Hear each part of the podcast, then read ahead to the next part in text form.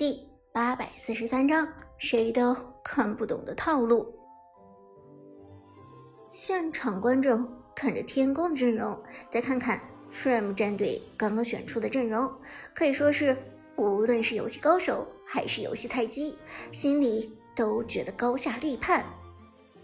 一边是现在最流行、最高端的自由人体系，以马可波罗为核心，鬼谷子作为辅助的灵动阵容；另一边。则是抄袭了天宫战队上一场速推流，而且核心英雄大乔还被办掉了一个在主播的直播间被各种低端局玩烂了的速推流。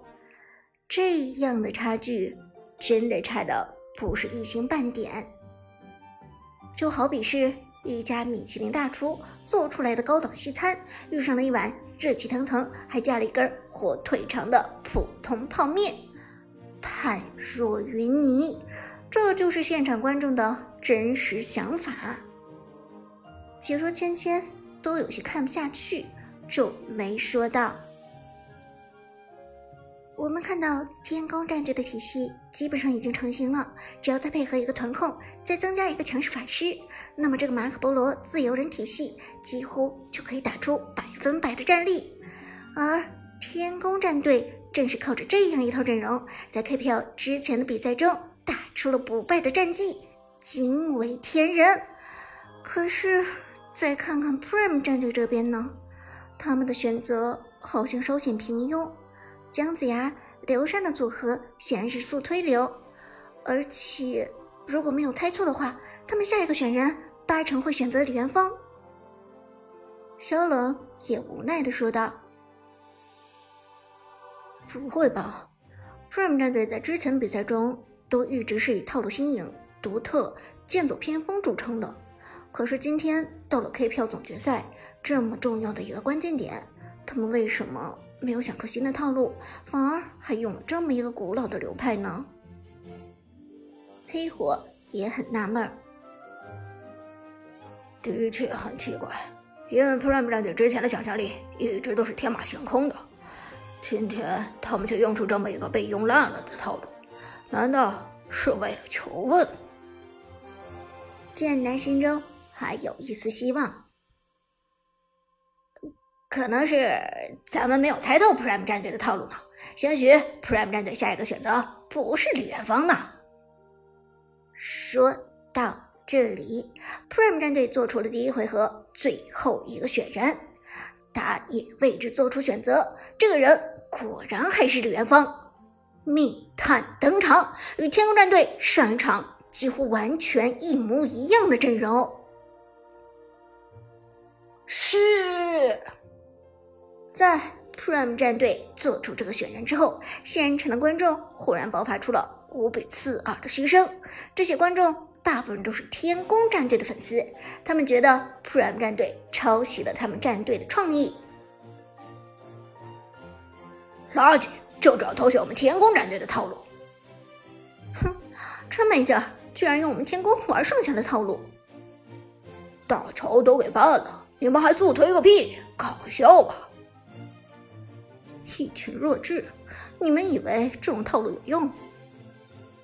总决赛最后一场比赛就让我们看这个，真垃圾！退票。这就是所谓的 KPL，Prime 战队。你们真给 KPL 丢人！下场赛季赶紧降级，滚回去打王者城市赛吧！赛场上瞬间被这些对 Prime 战队的辱骂声给充斥了，这让 Prime 战队的粉丝们非常不满意。表弟陈烨连忙站起来，指着后面一群斥骂 Prime 战队的天宫粉丝道：“说什么呢？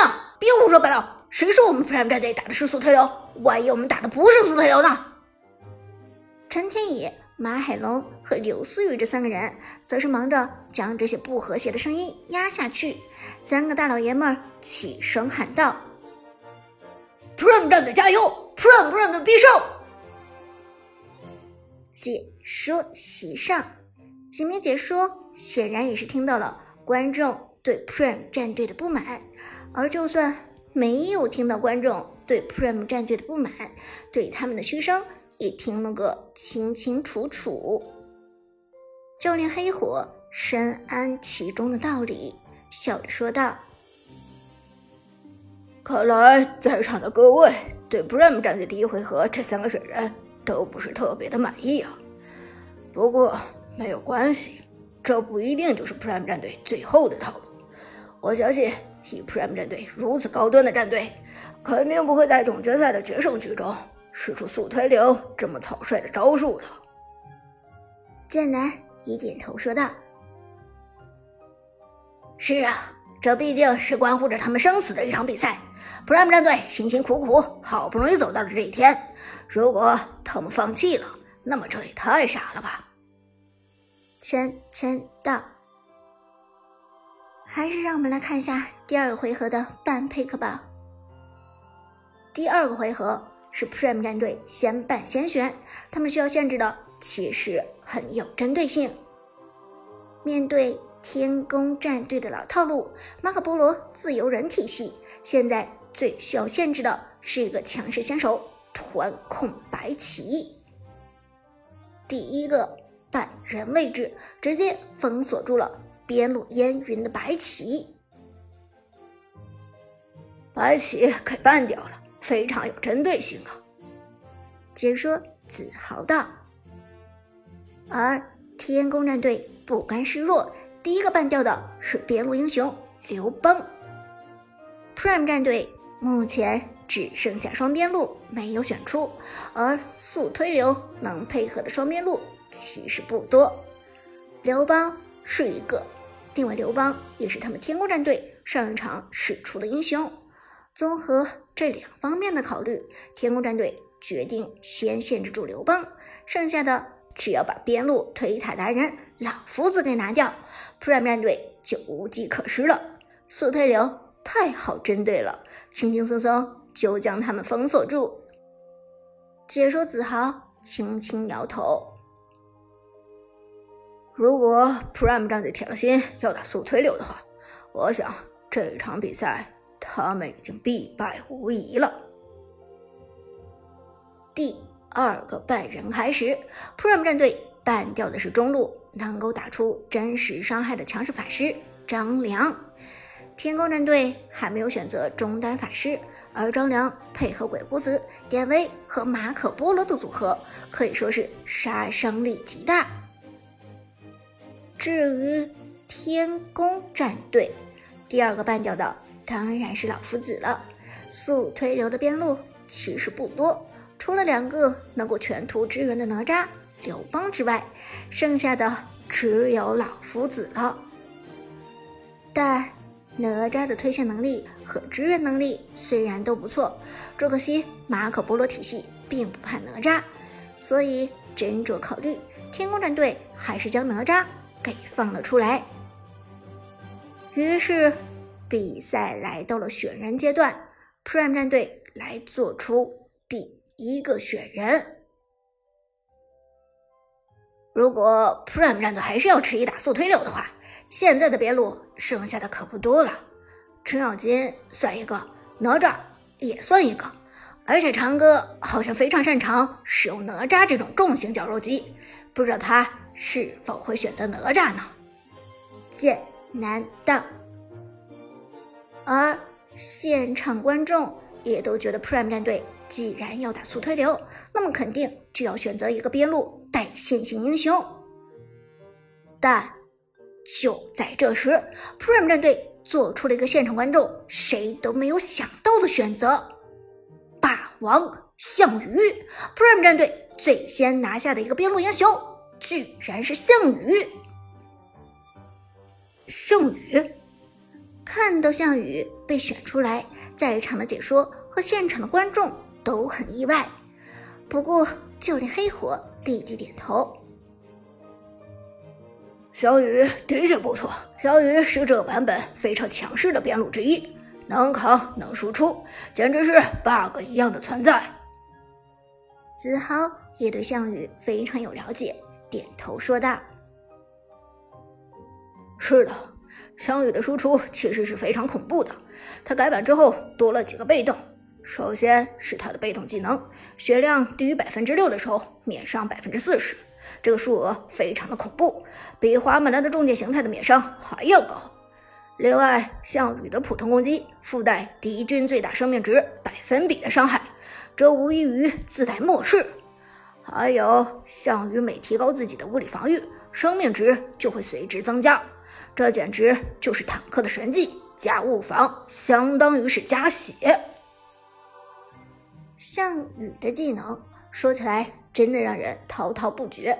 这个时候，黑火又补充了一个非常细节的一点：项羽还有一点是非常厉害的，就是他的大招有一个被动，在进攻等级等于或者高于自己敌人的时候，他伤害会增加百分之十五。也就是说，有项羽的队伍等级压制非常的重要，而姜子牙的被动技能。又能提高队友的等级。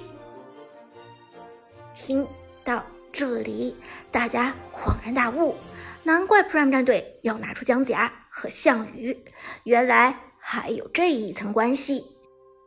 这个时候，解说芊芊问道：“黑火教练，难道 Prime 战队原本就没有想打速推流，想打的就是一个姜子牙项羽体系？”小冷。立即摇头，那不应该。如果不打速推体系，那他们选一个李元芳出来是为什么呢？嗯，对哦。芊芊立即低头皱眉的说：“这个选择的确让他有点想不明白。”黑虎皱了皱眉，苦笑说道：“这一点，我觉得没有人能回答你们。”但是可以肯定的是，Prime 战队绝不会只打一个姜子牙、项羽体系，因为在高端局的对战之中，往往都是要打五个人的大套路的。这团队中的五个人，人人之间都有联系，绝不会是简单的两人组成套路就拿出来用。所以，Prime 战队的最后一个选人很关键，这有可能是他们的点睛之笔。而当他们最后一个人选出来的时候，咱们才有可能真正的看出来，Prime 战队想要打的到底是怎样一个套路。这话说完，现场观众也都被勾起了好奇心。原本以为 Prime 战队是走投无路，抄袭了一个天宫战队的速推流，但是现在看起来，Prime 战队的野心。远不止如此。